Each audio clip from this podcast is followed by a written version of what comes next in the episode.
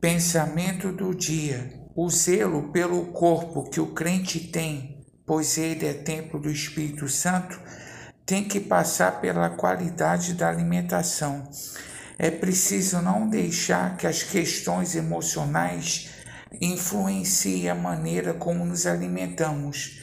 Disciplina e domínio próprio são necessários.